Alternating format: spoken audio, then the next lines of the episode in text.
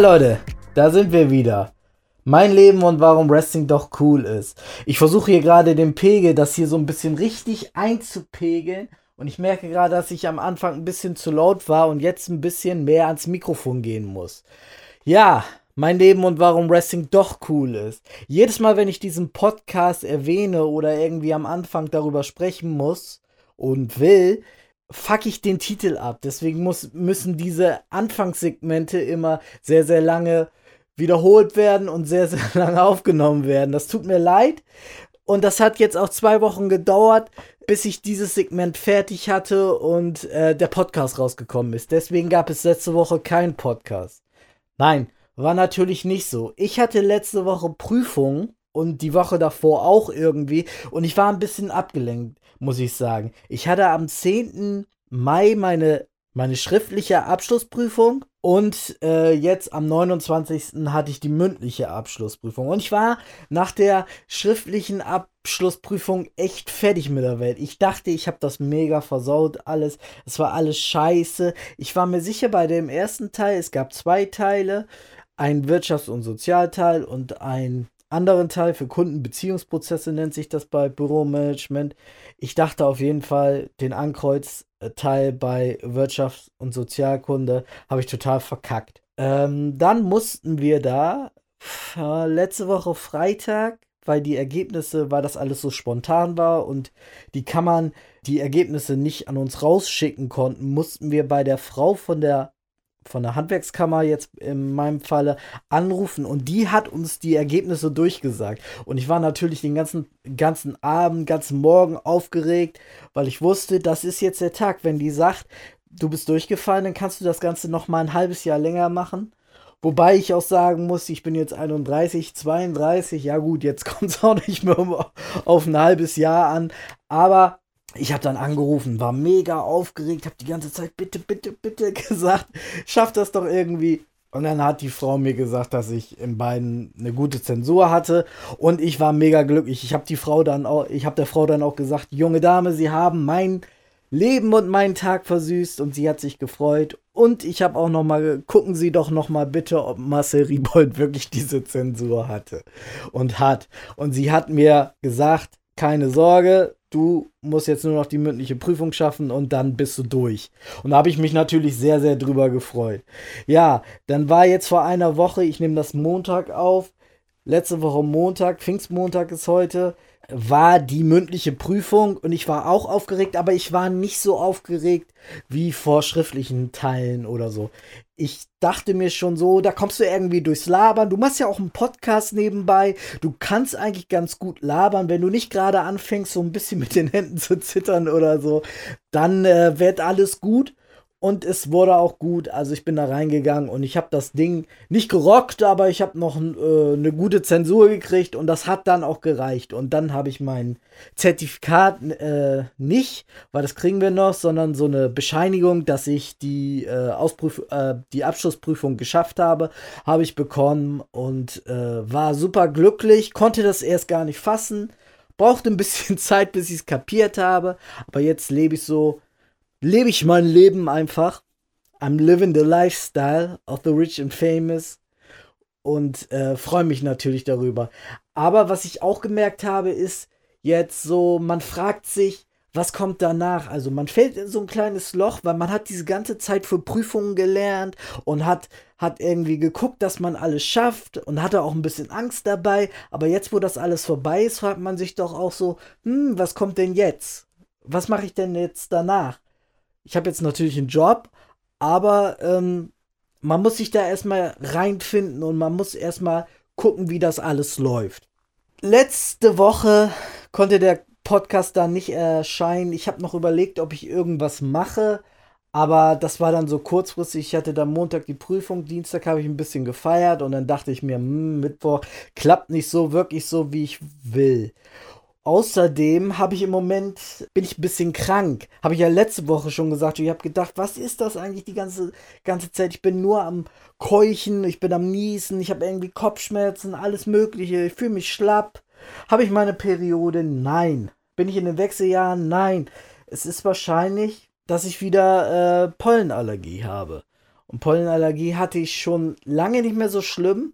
Also als Kind hatte ich das ganz schlimm. Also man kennt das ja, die Augen werden dick, man niest die ganze Zeit, wenn man rausgeht und das ist einfach richtig nervig. Dann kriegt man so ein paar äh, Augentropfen und Nasenspray aufgeschrieben vom Arzt und dann geht das auch so im allgemein ein bisschen besser.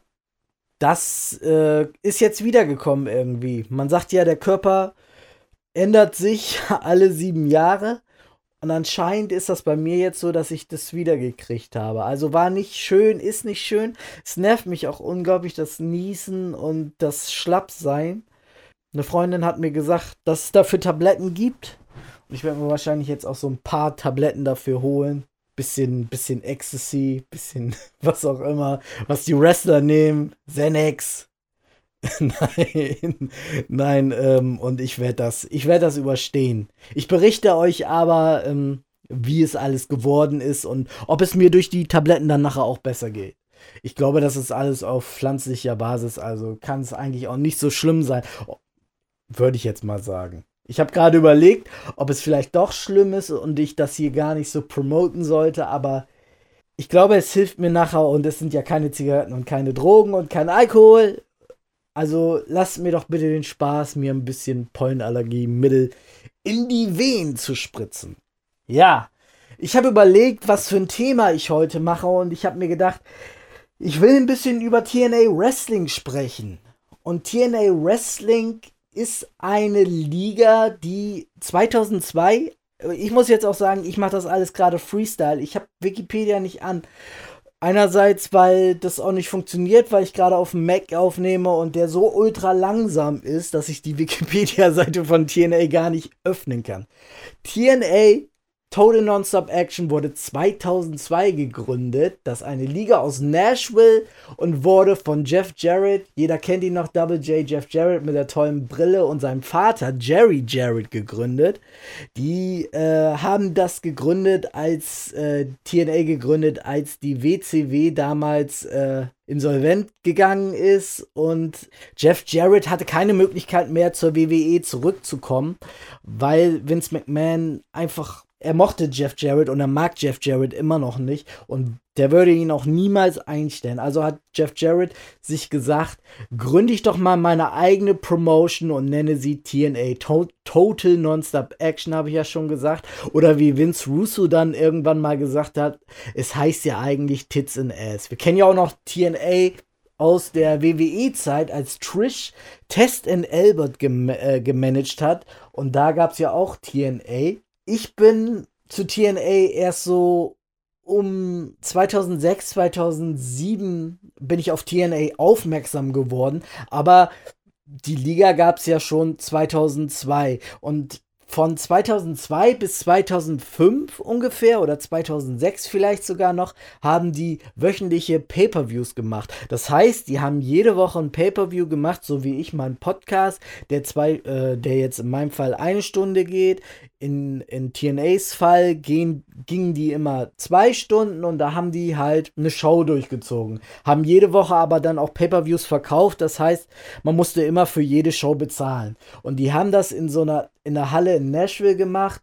Das war immer die gleiche Halle, haben ihr Augenmerk im Gegensatz zur WCW damals, die ja auf große Main-Eventer ge äh, gesetzt haben, hat TNA das ein bisschen anders gemacht. Die hatten damals die X-Division. Haben sie heute auch noch. Werde ich später auch noch drauf kommen, was TNA früher war und was TNA heute ist.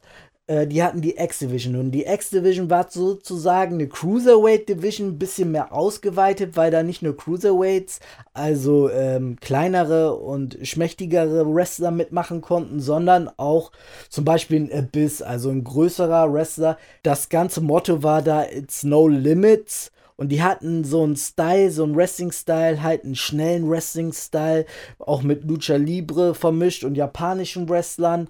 Und das war eigentlich das Hauptaugenmerk bei TNA am Anfang. Das wurde auch in, in dem Main Event der ersten Show gestellt, dass äh, die X-Division einfach für neue Wrestler ist, die äh, einen schnelleren Stil haben und gegen sozusagen das alte, normale Wrestling gehen. Da gab es natürlich dann äh, Wrestler, die heutzutage auch richtig bekannt sind. Zum Beispiel AJ Styles und Christopher Daniels. AJ Styles ja jetzt in der WWE unglaublich erfolgreich und Christopher Daniels, der gerade AOH-Champion ist, waren da in den ersten Matches. Da gab es Leiter-Matches, da gab es Ultimate X-Matches. Das ist so ein Match, wo so ein X über den Ring hängt und man muss das abhängen, kann man sich so ein bisschen vorstellen wie ein Leitermatch ohne Leiter und die Wrestler springen dann da so ran und wollen das X abnehmen. Solche Matches gab es und es war, man sagt ja, also der In-Ring-Charakter der Shows war mehr auf den, auf den Smart Mark, also auf den richtigen Wrestling-Fan ausgelegt. Und äh, es ging mehr um, um Akrobatik als zum Beispiel bei der WCW. Es kam dann aber dazu, dass natürlich die Akrobatik nicht ausgereicht hat. Man hat dann auch alte Wrestler eingeladen. Also wenn man mal auf YouTube guckt, TNA-Debuts, da findet man von Scott Hall zu Steve Corino zu Shane Douglas alle Leute, die in diesen Anfangs, die Asylum Years nennen, nennen die äh, bei TNA es sogar. Also wo die in dieser Halle den Asylum, nicht den Ambrose Asylum, sondern TNA Asylum aufgetreten sind. Da gab es so viele, da sind sogar, sind sogar die Road Warriors, äh, Mr. Perfect, Kurt Hennig, die sind alle da dort aufgetreten. Die haben irgendwie ein kleines Gehalt gekriegt, haben dann wirklich nicht viel gemacht, minimalprinzipmäßig gehandelt und haben dann ein wackes Wrestling-Match irgendwie veranstaltet und sind dann auch gegangen, nur um diesen Effekt zu erhaschen, dass man halt mal bei TNA war und dass sie sagen können, oh shit, da ist irgendwie, ähm, da sind die Road Warriors gewesen und so weiter. Sie hatten zwar auch neue Wrestler, aber viele dieser Wrestler haben es bei TNA auch nicht geschafft. Es gab da nämlich zum Beispiel so einen Typen, der heißt CM Punk der war damals auch da, war in so einem Stable und der wurde gar nicht wahrgenommen. Also der war irgendwie, ich glaube, das war sogar Ravens Stable mit James Mitchell. Er hat es da nicht geschafft und erst als er dann zur WWE gegangen ist, ist er ganz groß geworden. Aber ein CM Punk bei TNA war nie groß und hat nie irgendwas gerissen. Gut, diese ganzen Jahre habe ich nicht gesehen, das waren dann so drei, vier Jahre. Dann habe ich irgendwann 2006 Ende 2006 habe ich von TNA mehr gehört. Da war ich nämlich auf moonsault.de. Ich wollte sagen, aus meiner Sicht ist das, ohne die promoten zu wollen, ist das die größte äh, Wrestling-Seite für, äh, für deutschsprachige Wrestling-Seite im Internet. Und dort gab es einen Artikel, dass Rhino den TNA-Titel gewonnen hat. Und ich habe dann immer mehr gehört, ja, Scott Hall ist da und Jeff Jarrett und Jeff Hardy und da gibt es diesen Abyss, der sieht so ein bisschen aus wie Kane und Mankind gemixt, weil er auch die Maske so trägt. Und ich habe gehört, bei Bound for Glory hat dann ähm, Rhino den Titel gewonnen und davor hatte ihn, glaube ich, auch Raven sogar gewonnen. Ich weiß es jetzt gar nicht mehr. Und dann wurde ich aufmerksam und dann war mein erster Pay-per-view, den ich irgendwie gesehen habe, glaube ich, Hard Justice 2006. Und Hard Justice 2006 war ein furchtbarer Pay-per-view. Wenn ich den jetzt richtig im Kopf habe, da war nämlich auch ein Match zwischen äh, Scott Hall und Jeff Hardy. Und der, der Ringrichter war Roddy Roddy Piper, was an sich ja sich nicht schlecht anhört und hört sich ja eigentlich große Namen, da kann man eigentlich nicht viel falsch machen. Aber da war ja Scott Hall gerade wieder auf seiner äh, seiner Drogenphase, sage ich mal. Und er ist im Elvis-Kostüm aufgetreten. Und das war alles unglaublich furchtbar. Äh, da konnte man, es gab kein richtiges Match. Man hätte so viel mehr von den beiden erwarten können. Ich glaube, Jeff Hardy wurde da auch gerade von der WWE wieder, ist da von der WWE gefeuert gewesen und ist gerade zu TNA gekommen. Und alles in allem war das ein furchtbares Match. Und äh, es gab, glaube ich, auch noch irgendwas mit Jeff Jarrett, Kevin Nash und ähm, Razor, wollte ich jetzt schon sagen und Scott Hall, die hießen, glaube ich, Kings of Wrestling und die haben da so eine Fraktion gebildet, die äh, eine Gefahr für alle anderen Wrestler bei TNA sein sollte. Und da habe ich mir auch gedacht, ja, jetzt haben sie die ganze Zeit davon eine X-Division erzählt, die auch sehr gut war. Da gab es Leute wie Chris Sabin, ich glaube, Jay Lethal war da jetzt noch nicht dabei, aber Chris Sabin war da. Es gab, glaube ich, auch sogar ähm, Austin Starr bzw. Austin Aries und Loki waren da. Was ich sagen wollte. Die Leute haben von der X-Division gesprochen und dann habe ich das gesehen und habe hab bemerkt, dass es doch eigentlich wieder um diese ganzen alten Charaktere geht. Man hatte zwar Eigengewächse, die hatten zum Beispiel auch LAX, das war so eine Latino-Gruppe, die, die Hass auf die Amerikaner hatte und die amerikanische Flagge verbrannt haben und all sowas, aber man hatte dann auch wieder diese ganzen alten Wrestler, die sozusagen das, das ganze Hack für sich haben wollten und die haben den neuen Wrestlern keine Chance gelassen. Und das ist auch eigentlich das größte Problem, was TNA hat und immer noch hatte, dass sie immer eine Light-Version von der WWE sein wollten, obwohl sie eigentlich das Talent und den Roster hatten, um eigene, ähm, eigene Sachen zu starten. Ich wollte eben eigene Scheiße zu starten, aber wir sind immer noch PG hier. Bin ja noch immer äh, für die Zwölfjährigen, für die Sechsjährigen und für die Nulljährigen und für die 18-Jährigen natürlich, bin ich immer am Start. Und diese Light-Version von der WWE hat TNA nie gut getan. Gut, ich habe dann 2006 nicht weitergeguckt, weil es mich ein bisschen genervt hat. Und dann habe ich irgendwann gehört, dass äh, mein Lieblingsbooker Vince Russo, der Mann, der Judy Backwell äh, on a Pole Matches gemacht hat, Viagra on a Pole Matches gemacht hat und so weiter, dass der bei TNA bookt. Und dann habe ich mal reingeguckt. Einer meiner ersten Pay-per-Views war ähm, TNA Sacrifice 2007. Und da habe ich auch noch eine kleine Geschichte zu. Ich war damals damals, wie soll ich sagen, auf jeden Fall war ich etwas, mein Herz wurde gebrochen von einer Frau. Kann man sich ja eigentlich gar nicht vorstellen bei mir, weil ich ein harter Typ bin. Aber mir ging es nicht so gut. Äh, ich, ich wurde verlassen, würden einige sagen. Ich würde sagen, ich habe verlassen, obwohl das kein richtiger Grammatikal, grammatikaler Satz ist. Auf jeden Fall war ich nicht so gut drauf. Ich habe mein Handy in die Ecke gekloppt. Damals hatte ich noch so ein altes Samsung, wo man äh, nichts drauf sehen konnte, außer, äh, außer SMS kriegen und Snake spielen. Und war heartbroken und hab mir dann aus Frust TNA Sacrifice 2007 angeguckt. Und da gab es zwei Matches, beziehungsweise der ganze Pay-Per-View hat mich so zu TNA angefixt, dass ich bis heute noch irgendwie an der Liga hänge und niemals sagen werde, TNA ist einfach nur scheiße. Es gab ein Match, Jeff Jarrett gegen Bobby Roode. Bobby Roode, der jetzt WWE NXT Champion ist. Jeff Jarrett, der dem TNA wieder gehört, nachdem er es verkauft hat, verloren hat, was auch immer. Das war ein Match. Ich fand damals Bobby Roode oder Robert Roode, fand ich richtig scheiße. Irgendwie hat der nicht bei mir gezündet. Ich dachte, das ist nur so ein cheap Knockoff von, ähm, von Rick Roode mit ein bisschen Mr. Perfect und Million Dollar Man. Ich, ich fand den nicht so toll. Aber dann kam dieses Match und dieses Match hat mir gezeigt, die Athletik und, und die Mind Games, die da gespielt wurden, irgendwie, dass Bobby Roode doch irgendwie ein Main Eventer ist.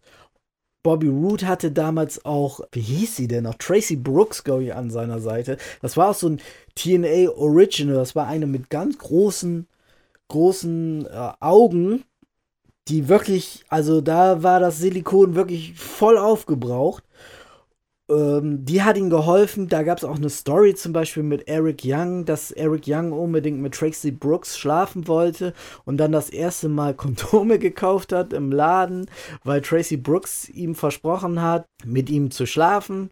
Hat dann aber irgendwie nicht geklappt.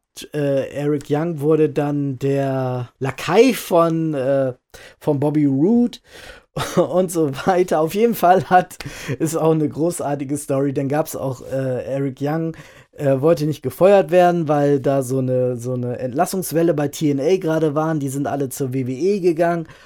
Dann hat, ähm, hat Eric Young Schilder gemacht, Don't Fire Eric. Und Eric Young ist sowieso großartig. Jetzt ja auch bei NXT mit Sanity. Ein ganz anderer Charakter. Der hat früher einen richtigen Idioten immer gespielt. Großartig. Auf jeden Fall hat Tracy Brooks dann Bobby Roode geholfen. Ich glaube, Bobby Roode hat Jeff Jarrett eingerollt und hat dann gewonnen. Dann gab es noch ein zweites Match, das war so eine Todesfa äh, Todesfehde zwischen Chris Harris, auch bekannt als Brain Walker. Da gibt es dieses großartige Video bei YouTube. Chris Harris ist ja von TNA zu der WWE gegangen. Die haben dann irgendwann mal so ein paar Leute von TNA so gegen 2008, 2009 ähm, weggekauft. Da war auch Monty Brown zum Beispiel bei. Und da gibt es dieses Video von Braden Walker, so hieß äh, Chris Harris in der WWE. Er hatte, glaube ich, zwei, drei Auftritte bei ECW, äh, also bei der Version von ECW der WWE. Da gab es so ein Video, The Best of Braden Walker. Kann man sich bei YouTube angucken. Einfach mal eingeben, The Best of Braden Walker. Da gibt es eigentlich nur zwei, drei Szenen und das ist halt auch die Verarsche, wo sich Chris Harris auch niemals mehr von erholt hat. Der ist danach abgestürzt bis zum Geht nicht mehr. Das Video hat Chris Harris, glaube ich, jegliche Energie geraubt. Also das ist auch negativ zu betrachten, das Video, weil danach ging es wirklich steil bergab. Auf jeden Fall war Chris Harris in einem Team mit, äh, mit James Storm, den Cowboy. Die hießen America's Most Wanted. Das war eines der größten Tag-Teams äh, in der TNA-Geschichte. Und irgendwann, wie es dann bei jedem guten Tag-Team ist, denken sich dann die Writer und die Booker, ja, die müssen wir irgendwie auseinanderbringen, weil als Einzelwrestler sind die noch, haben die noch viel mehr Wert für uns als als Tag Team. Und dann haben sie, gab es irgendwie den Split und James Storm wurde zum Bösen und Chris Harris zum Guten. Und alle haben immer gedacht, Chris Harris, das ist der Typ, der Money Guy, der wird irgendwann World Heavyweight Champion und den machen wir ganz groß und James Storm ist ganz okay. Ja, dann hat äh, James Storm irgendwie Chris Harris mit seiner, der ist ja Cowboy und hat immer Bier dabei, hat auch so einen Bierbruiser, wo er immer mit rumfährt. Der hat Chris Harris da mit einer Flasche geschlagen und Chris Harris ist erblindet. Das ist schon eine der Russo-Stories auf jeden Fall gewesen. Es ist so, dass es in der WWE auch so ähnliche Stories gab, zum Beispiel mit Jake the Snake äh, gegen Rick Martell.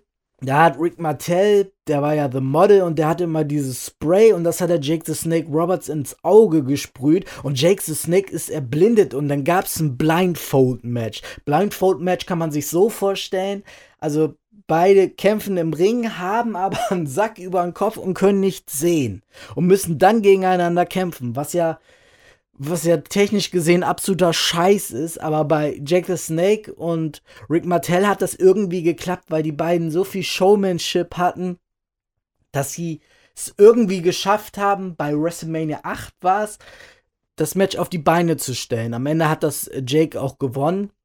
Was man bei diesen Blindfold-Matches auch wissen muss, ist, dass dieser schwarze Beute, den die über dem Kopf haben, die können trotzdem sehen. Also, wer das Match ist schon irgendwie schon besprochen und man weiß auch, wo der andere ist. Also alles gut. Chris Harris ist erblindet und es gab bei Lockdown, das ist ein Pay-per-View, wo alles im Käfig stattfindet. Jedes Match findet im Käfig statt. Gab es dieses Blindfold-Match. Und bei Sacrifice 2007 gab es dann wieder das Match und das war ein False Count Anywhere Hardcore-Match. Oder die haben irgendwie so einen scheiß Namen dafür gehabt. Ich weiß es nicht. Aber ich kann mich noch genau daran erinnern, weil es so unglaublich intensiv war, das Match. Und in diesem Match konnte man auch wirklich denken, dass Chris, äh, Chris Hero wollte ich jetzt schon sagen, dass Chris Harris ein Star wird. Die haben beide ge geblutet bis zum geht nicht mehr, haben, haben Tische, sind durch Tische gesprungen. Ich kann mich noch an einen Spot erinnern, wo Chris Harris auf Seil gespro äh, gesprungen ist und über über das, äh, den Gateway zu den Fans gesprungen ist und James Storm hat ihn dann abgefangen und all sowas. Die haben sich durch die ganze Halle gebrawlt.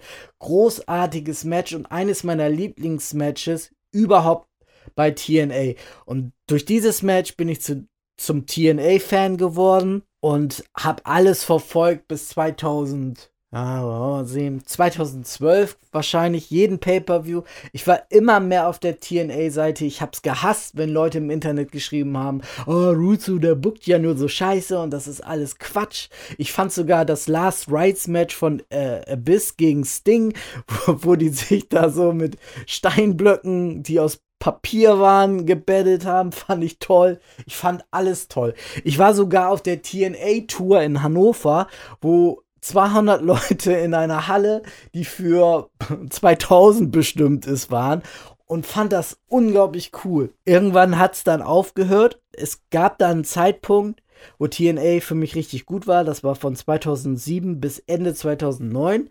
Und dann war irgendwie die Ankündigung, dass Hulk Hogan bei TNA gesigned wird und äh, gesigned ist. Und da war ich natürlich mega aufgeregt, weil ich dachte, TNA war immer die Nummer zwei, aber die hatten Ambitionen auf jeden Fall, die WWE zu besiegen. Und dann habe ich mir gedacht, wenn die den Hulkster kriegen und Eric Bischoff auch noch, der damals die WCW geleitet hat, dann werden sie es schaffen und die WWE besiegen. Ja, am 4.1. gab es diese Veranstaltung, das Impact, wo Hulk Hogan das erste Mal aufgetreten ist und da sollte sich alles ändern. Hulk Hogan hat gesagt, dass die al ganzen alten Shenanigans oder wie er es immer sagt, diese ganzen alten Machenschaften von früher, die sind vorbei. Er will sich nicht mehr im, im, im Vordergrund drängen und die neuen Stars sollen glänzen. Naja, das hat sich alles ganz gut angehört. Dann haben sie als erstes den Six-Sided Ring kaputt gemacht ähm, beim Pay-Per-View Genesis 2010. Das äh, muss man sich so vorstellen. TNA hatte so einen Sechs-Seiten-Ring wie bei MMA, UFC zum Beispiel. Das hat die besonders gemacht. Das war anders als die w WWE äh, oder WCW oder alle anderen Wrestling-Ligen. Und Hogan hat dann wieder den vierseitigen Wrestling-Ring eingefügt, weil er ja meinte, Wrestling sollte so gemacht werden und das ist viel besser so. Dann hat Hogan seine ganzen alten Freunde eingeladen. Heißt, es kamen diese ganzen alten Wrestler wieder. Scott Hall, Kevin Nash, die Nasty Boys. Ähm, Mr. Anderson war da. Dann äh, Val Venus und, und diese ganzen alten Wrestler. Und ähm, die, sind, die haben alle jungen äh, TNA-Stars besiegt. Also da gab es Matches, zum Beispiel Booker T gegen gegen AJ Styles, Kevin Nash gegen Samoa Joe und wer hat gewonnen? Booker T und Kevin Nash.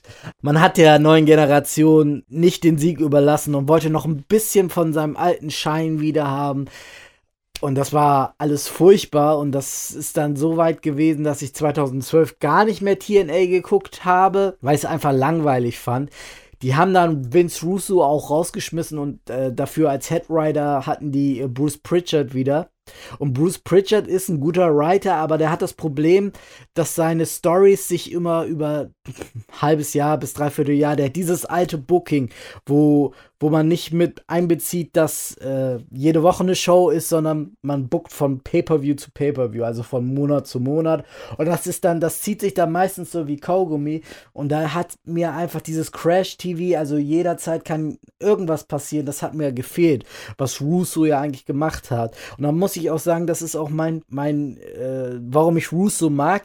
Da kann immer irgendwie was passieren. Bei viel, heutzutage bei der WWE ist es zum Beispiel so, du weißt genau, was passiert und es langweilt dich nach einer Zeit, weil es kann, es passiert nichts, nichts Unerwartetes mehr. Und Russo ist so einer, der bookt zwar viel, unglaublich viel Schwachsinn, aber was er bookt, wenn er was Gutes bookt, dann ist es auch wirklich gut und dann können natürlich richtige Wrestling-Fans, die so, die so Harley Race gegen Bruno Samantino oder so gucken und äh, jedes Match aus Japan kennen, not knocking at that door, aber die äh, werden natürlich Russos Stil hassen und der ist jetzt so ein bisschen auch der Antichrist für alle Smart Mark Fans, also für alle Fans, die sich ein bisschen wichtiger als ein normaler Wrestling-Fan halten, die hassen Vince Russo und lieben halt den alten Stil von Jim Cornette oder so. Es gibt, gibt halt nur Jim Cornette und Vince Russo. Ja, es gibt zwei Philosophien sozusagen im Wrestling. Einmal gibt es diese Vince Russo-Philosophie, dass alles möglich ist und dass alles erlaubt ist und dann gibt es dieses ich würde mal sagen, traditionellere Southern Wrestling von ähm, Jim Cornette. Und da prallen dann zwei Welten aufeinander. Und ich würde sagen, wenn man so beides miteinander vermischen würde, dann wäre das wahrscheinlich das Beste.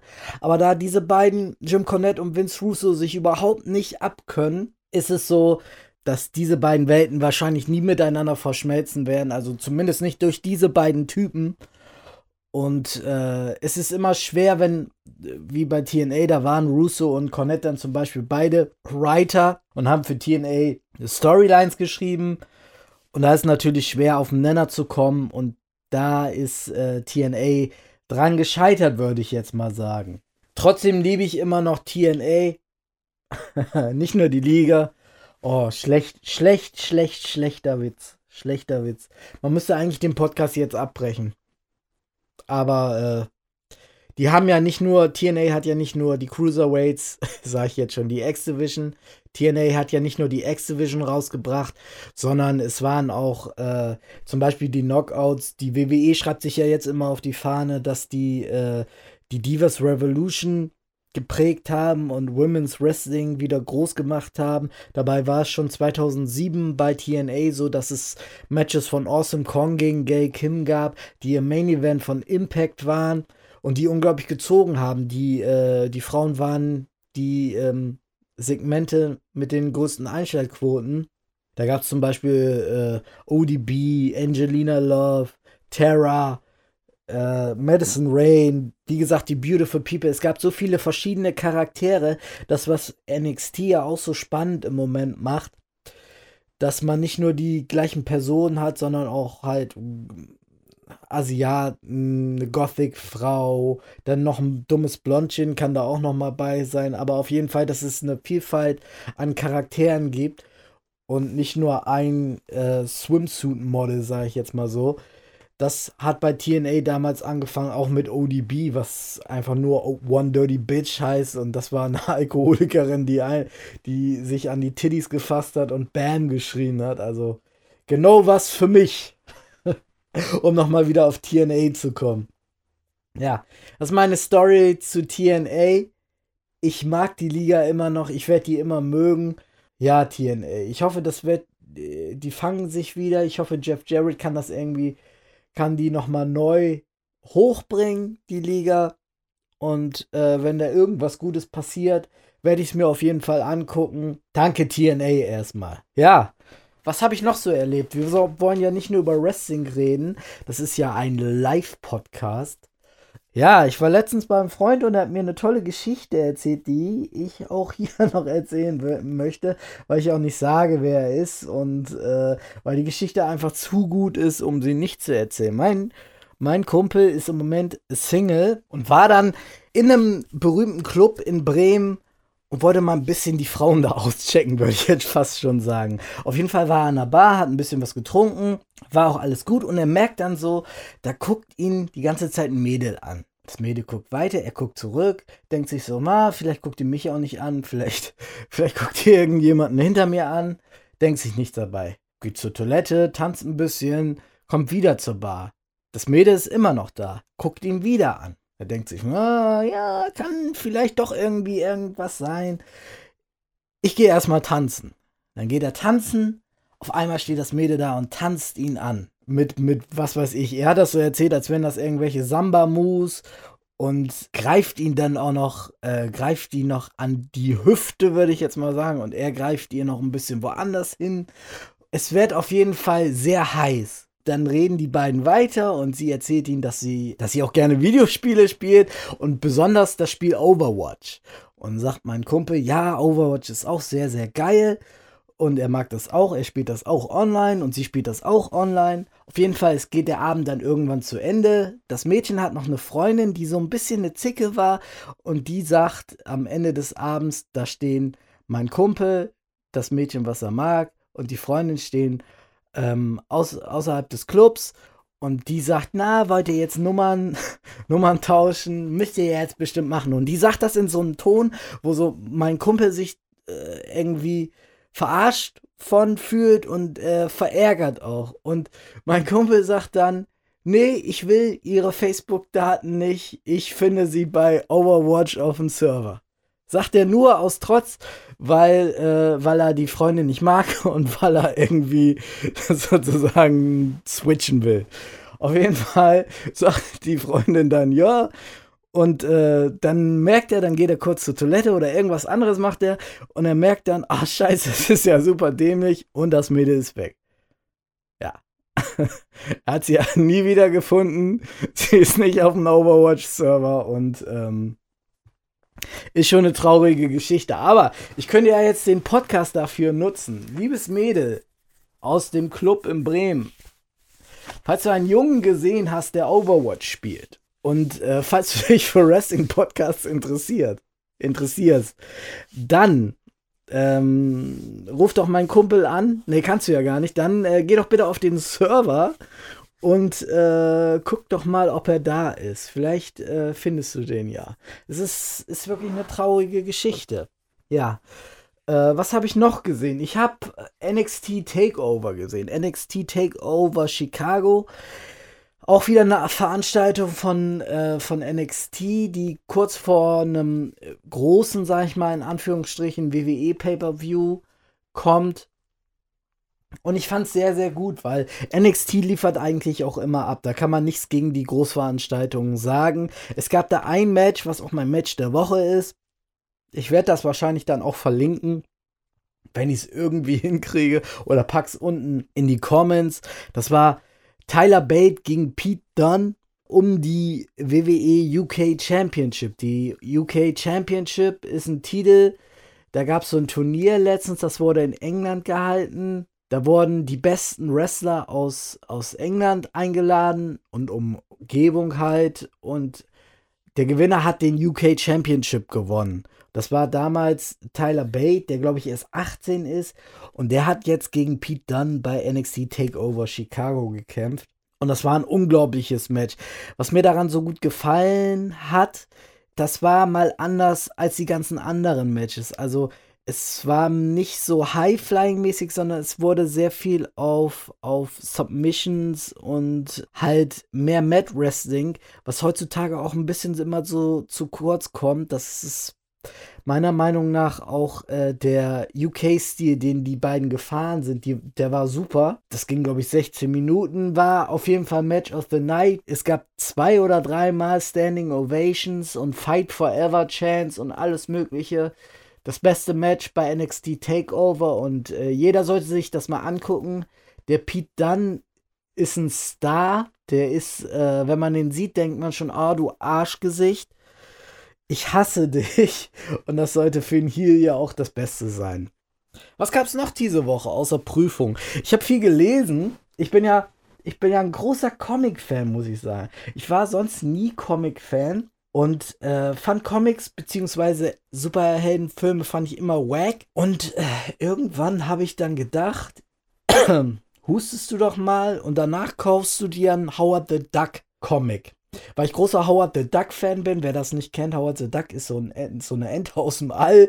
Da gibt es einen Film von den aus den 80er Jahren, der großartiger Trash ist. Und ich habe mir gedacht, es gibt einen Comic von Howard the Duck. Ich möchte doch ein bisschen mehr über die über die Geschichte von Howard the Duck erfahren. Auf jeden Fall habe ich mir dann Howard the Duck Comic geholt und dann ging es weiter. Dann habe ich bei Howard the Duck habe ich gesehen, oh, da gibt es ja gibt es ja gute Sachen von Batman irgendwie, die ich mag. Ich mag Batman ja, mag ich ja schon, aber ich mag ihn jetzt nicht so sehr. Und dann habe ich mir von Batman die Scott Snyder, das ist ein Autor bei äh, DC, habe ich mir die Scott Snyder-Reihe äh, Der Rat der Eulen geholt. Und da gibt es dann acht Bände, die habe ich mir dann auch geholt. Dann war ich immer mehr drin. Dann habe ich, hab ich von diesen ganzen nicht von den Superhelden, sondern von den ganzen Autoren gehört, weil ich so ein bisschen so ein Leser nach Autoren bin. Da habe ich von Grant Morrison gehört, der zum Beispiel All-Star Superman gemacht hat oder, oder Doom Patrol Invisibles. Und dann habe ich von Alan Moore gehört, der Watchmen V wie V Vendetta, V wie Vendetta, fällt mir jetzt auch ein, die Liga der außergewöhnlichen Gentlemen und so weiter gemacht hab, hat. Und äh, ich bin jetzt auch drinne. Ich gebe sehr, sehr viel Geld für, äh, für Comics aus. Aber es ist irgendwie so ein Ausgleich. Wenn man von der Arbeit kommt, dann kann man auch mal sich ein bisschen in Sessel setzen, einen schönen Tee trinken und äh, dann lese ich einen Comic. Äh, was ich mir jetzt gerade geholt habe, ist äh, übrigens Witchblade. Aber googelt das nicht. Weil die Cover sind sehr, sehr TNA-lastig, sage ich jetzt mal so. Ich könnte natürlich auch mal versuchen, mir eine Freundin zu holen.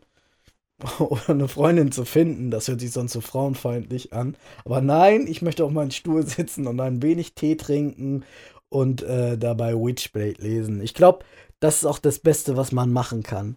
Neben mir liegt übrigens gerade die äh, wunderbare Wonder Woman-Reihe, wo ja nächste Woche auch der Film rauskommt, den ich auch gerne gucken möchte. Den gucke ich mir auch nächste Woche, glaube ich, gleich sofort an, wenn ich in Hansa Kino Sicke einen Platz finde, was äh, die Wahrscheinlichkeit ist 99,9%, weil da nie jemand ist.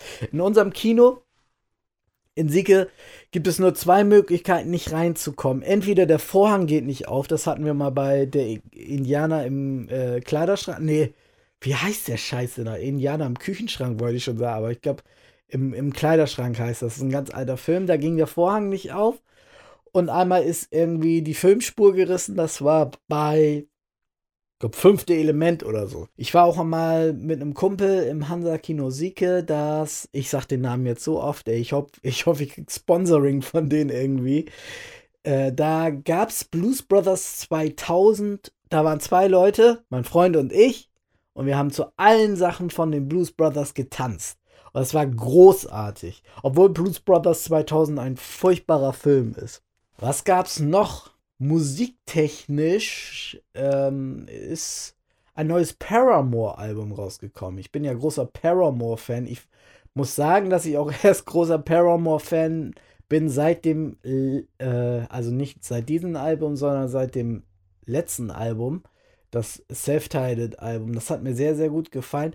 Paramore, die waren früher für mich einfach nur so eine Emo-Band, die immer die gleichen Power-Chords, also die haben immer nur so und dann haben die irgendwie, es war immer der gleiche Songaufbau und das hat mich genervt. Ich fand die voll scheiße. Und dann gab es halt dieses Self-Titled-Album, was ich großartig fand, weil die von diesen Power Riffs, wo noch paar Sachen von dem Album äh, waren noch so, aber die hatten diese funky Basslines auf jeden Fall, wie zum Beispiel, die hatten einen großen Hit Ain't It Fun und da war auch ähm, äh, Be More ja, Be Yours, Be With Me oder ich weiß es jetzt nicht mehr genau. Auf jeden Fall der vorletzte Song, der war großartig. Und ähm, die haben sich sozusagen in mein Herz gerockt. Und das neue Album After Laughter ist richtig gut. Da gibt es die erste Single, heißt Hard Times. Ist auch mehr so Tegan und Sarah 80s mäßig angehaucht mit harten Drums und funky Basslines. Um das mal so ein bisschen zu beschreiben, um jeden Podcast, der Musik irgendwie macht, gerecht zu werden. Ich muss das ja so ein bisschen, das sind ja immer so Musikjournalisten, die müssen dann immer, ja, das sind die, die Drums sind aus den 70ern von, von äh, weiß, was weiß ich, oder von, aus den 80ern von Dire Straits und, und da sind so ein paar coole äh, äh, Camp Low Basslines oder so ein Scheiß halt. Da muss man immer so Verweise geben.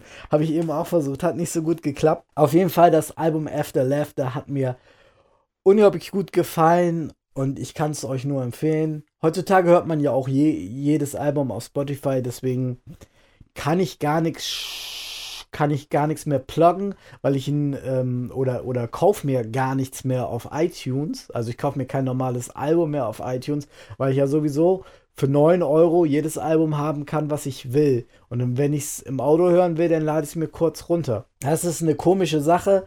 So, das ist ja auch beim WWE Network genauso. Man streamt heutzutage alles. Ist für die Künstler nicht so gut, für die Wrestler vielleicht ein bisschen besser, weil die halt ja sowieso ihr Geld dafür kriegen. Aber äh, ist halt so jetzt und ähm, meine Alben gibt es auch auf Spotify, also checkt die mal aus. Außer draußen spielt die Musik, das ist da nicht, weil äh, Samples, ne? ist schon schwer, so ein Sarah Connor Sample zu clearen. Obwohl das auch, ich würde mal sagen, das keinen interessiert. Sarah Connor würde wahrscheinlich noch sagen, cool. Zum Schluss gibt es noch ein ganz besonderes Schmankerl, weil der Hauptteil des Podcasts sich ja auch über TNA drehte gibt es einen Song, der aus der TNA-Zeit stammt. Das ist mein einziger Song, der komplett über Wrestling geht. Der ist von meinem Album, das ich mit Max Miles zusammen gemacht habe. Max Miles, der Produzent. Grüße gehen raus. Und zwar heißt er Die größte Show der Erde. Äh, inspiriert ist der Titel von einem R. Kelly-Song, der The Greatest Show on Earth heißt. Unglaublich, oder? So ein Biter. I'm not a biter, I'm a writer for myself and others. I say a big verse, I'm only big and not my brothers. Oder irgendwie so hat Shade Season mal gesagt. Aber auf jeden Fall, R. Kelly kann man schon als Vorbild haben. Der hat nichts Schlimmes gemacht und der ist immer cool drauf gewesen. Deswegen, ähm, dieser Song bezieht sich auf die TNA-Zeit, viele TNA-Samples, auf meine Wrestling-Liebe und äh, der Beat wird wahrscheinlich jetzt auch das Instrumental sein, wenn ich den nochmal von Miles kriege oder den irgendwie auf meiner Festplatte finde. Äh, ich hoffe, ihr hattet Spaß, wenn euch das alles gefallen hat. Das hört sich jetzt arrogant an, dieses gefallen hat. Oh, ich bin was Besseres. Nein, wenn euch das gefallen hat, dann äh, bewertet das doch bitte bei iTunes und äh, lasst, äh, lasst einen Daumen hoch, wollte ich schon sagen. Nein, äh, abonniert das weil dann komme ich irgendwie in die Charts, in die 200. Da muss ich doch irgendwie reinkommen. Da ist irgendein Scheiß drin, äh, Schmidtcast und so, was ich noch nie gehört habe. Der, der Podcast hat noch nicht mal ein Bild. Meiner hat wenigstens ein Bild. Und zwei Folgen, jetzt die dritte schon. Also irgendwie muss ich da doch reinkommen können. Also helft mir. Und ähm, wir hören uns nächste Woche, wenn meine Stimme besser ist, wenn ich nicht mehr so viel huste. Und wenn es um das Thema, weiß ich noch nicht, geht. Haut rein. Jetzt kommt der Song Die größte Show auf Erden von Max Miles und Emery Boyd. Dankeschön. Tschüss. Bis dann.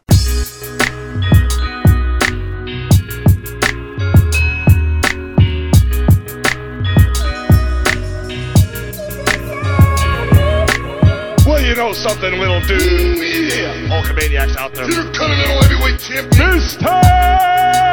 Kennedy! I spit in the face people who don't want to be Das cool. ist keine Rhetorik, nur metaphorischen Stories. Ich bin Wrestling Addict, 80er Head seit Hogan im Porsche. Sein McFoley, sein Outfit war schon Rest in die Kussi. Wirke war gerade nicht, fand Gefallen an den Actionfiguren. Hatte einen Ring und einen Gürtel, Mann, es verschwitten die Turtles. Ich war gerade erst sieben, erstes Match war Sid gegen Virgil. Kannte blind alle Würfe und kein Name unfindbar. Am Tage mein Schicksal, Kommentatoren waren Carsten und Günther. Es war WrestleMania, Mom arbeitet Videos geteilt. Hab kaum geschlafen, nur gewartet, Bam Bam Begelos Fight. Der ist nasty wie die Boys, Salah, Jerry und Knots. Der Pitstop für Snobs, das ist meine Lehre nonstop. Und ehrlich, der Hit, ich wechsel Bilder. Der Action-Schüler, Bushwacke, er lutsch Rapper, verwechselt die Action und Bilder. Hecht ich Till ab Schule, wichtig, Zensuren sind Bildung. Wissen bringt Reichtum, doch Holmes, ich wollte nur wrestlen für immer. Hab mit meinem Bruder gekämpft, gerasselt wie Legends, wie der Sandman, Hardstyle mit Moons, Betten geplättet. Und Papst war sauer, musste sie andauernd fixen und schrauben. Doch das war nicht so schlimm, ich musste schon meinen Titel behaupten. Nur wenn du mich meinst, Mann, ich sehe es so. Ich lieb den Shit, weil ich dafür leben lohnt. Keine Hektik durchschleifen, Mann, ich verwechsel nicht vieles. Doch falls du's nicht weißt, für mich ist schon Wrestling Liebe. Und wenn du mich meinst, Mann, ich sehe es so. Ich lieb den Shit, weil sich dafür leben lohnt. Keine Hektik durchschleifen, Mann, ich verwechsel nicht vieles. Doch falls du's nicht weißt, für mich ist schon Wrestling Liebe. Tonko, pay attention. Back there and play with your toy belt. If you smell That it pays to be rude. I just want to show up at work. I want to bust my butt and earn it all as Yo, Timing unfassbar genau war Teil der packenden Show. Am Rand abklatschen und so einfach nur zur Gratulation. Jedem Pack mit dem Flow, Sport mit meinem Vater genossen. Stand am Fengitter beim Handgeben, hab ich den Arm fast gebrochen. Geh zurück, wie Head Trickers, rappender Denker. Dickschädel, der so hart aufschlägt und in sein Leben die Fetzen verdrängt hat. Das meiste Image eher schlecht wie du Grossy. Bessie Burger, kein Traumteam, die NWO, Sting und Luger verkauft sich. Hart auf Nintendo Games, jeden Tag gespart die Moneten. Das Arcade Game beschissen war, hat scheiße gerade zu reden. Aufgrund von Lizenzen verenden nach dem Medium Mängste sehe ich heute den Sport, höre ich nur Talk von Medikamenten. Mediengrenzen, Amphetamin lassen Kraft wie Lawinen. Ich vermisse Eddie Owen und Kurt, sie den Platz, den sie ließen. Junge Veteranen wachsen im Herzen ran und wenn irgendwer irgendwo das nicht weiß, lass es ihn durch die Rapper von der Kurt Angle und Joe ergeben nur Grenzen im Flow. Mein Leben ist Free Shit, nicht nur einfach eine Sendung für Folks. Denn Kurt Angle und Joe ergeben nur Grenzen im Flow. Mein Leben ist Free Shit, nicht nur einfach eine Sendung für Folks. Versteh das, versteh das, versteh das, versteh das, versteh das, versteh das, versteh das, versteh das, versteh das, Nur wenn du mich meinst, Mann, ich sehe es so. Ich lieb den Shit, weil sich dafür leben lohnt. Keine Hektik durchschleifen, Mann, ich verwechsel nicht vieles. Doch falls du's nicht weißt, für mich ist schon Wrestling Liebe. Und wenn du mich meinst, Mann, ich sehe es so. Ich lieb den Shit, weil sich dafür leben lohnt. Keine Hektik durchschleifen, Mann, ich verwechsel nicht vieles. Doch falls du's nicht weißt, für mich ist schon Wrestling. Und wenn du mich meinst, Mann, ich sehe es so. Ich lieb den Shit, weil sich dafür leben lohnt. Keine Hektik durchschleifen, Mann, ich verwechsel nicht vieles. Doch falls du's nicht weißt, für mich ist schon Wrestling. Und wenn du mich meinst, Mann, ich sehe es so. Ich lieb den Shit, weil sich dafür leben lohnt. Keine Hektik durchschleifen, Mann, ich verwechsel nicht vieles. Doch falls du's nicht weißt, für mich ist schon Wrestling.